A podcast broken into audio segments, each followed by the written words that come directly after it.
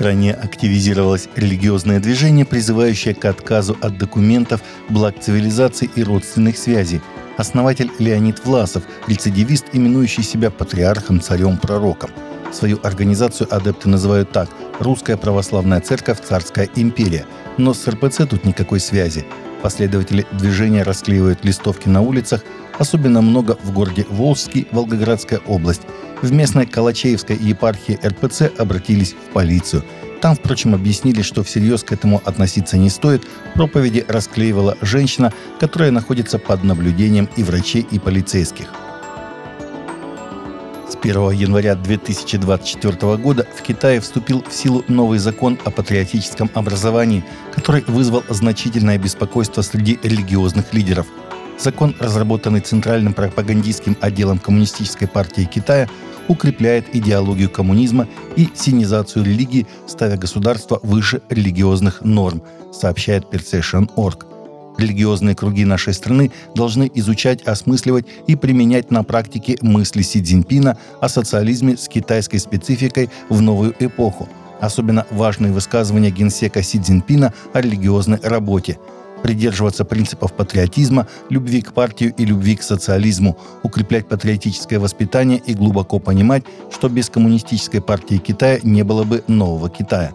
Настойчиво наполнять религию нашей страны прекрасной традиционной китайской культурой, говорится в документе.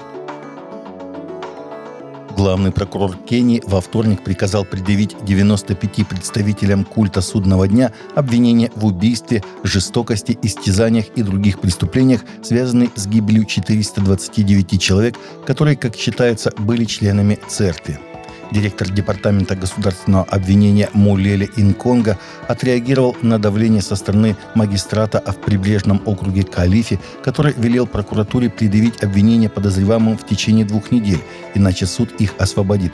Главный магистрат Юсуф Шикада отклонил последнюю просьбу задержать подозреваемых еще на 60 дней, заявив, что прокуратуре было предоставлено достаточно времени для завершения расследования. Организация Child Evangelism Fellowship Братство детского евангелизма объявила о выпуске нового анимационного сериала «Исфирь», вдохновленного историей из Писаний.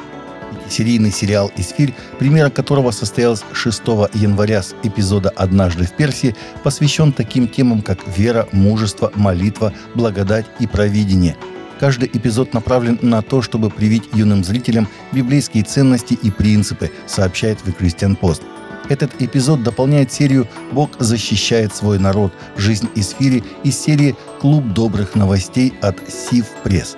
Это последнее предложение на телеканале Сив United TV Series, который объединяет детей с Евангелием через потоковые анимационные приключения, песни, истории миссионеров и многое другое. Российская церковь христиан вероевангельской пятидесятников проводит с 8 по 28 января пост Даниила. Во время поста предлагается поститься и ходатайствовать, руководствуясь основными темами молитв на каждый день. Пост Даниила – это пост и молитва в течение 21 дня в соответствии с Библией. Книга пророка Даниила, глава 10, стихи с 1 по 3. Особенность поста пророка Даниила была в том, что он исключил из рациона некоторые продукты. Вкусного хлеба я не ел, мясо и вино не входило в уста мои. Общины РЦХВ, которые участвуют в посте Данила, обычно собираются в церквях или домашних группах для молитвы. Некоторые проводят молитвенные служения онлайн. 22 января, понедельник, день 15 молитва за укрепление межконфессиональных отношений, взаимопонимание между церковью и обществом, за начальство и власти и правовую безопасность церквей. Таковы наши новости на сегодня. Новости взяты из открытых источников. Всегда молитесь о полученной информации и молитесь о страждущих.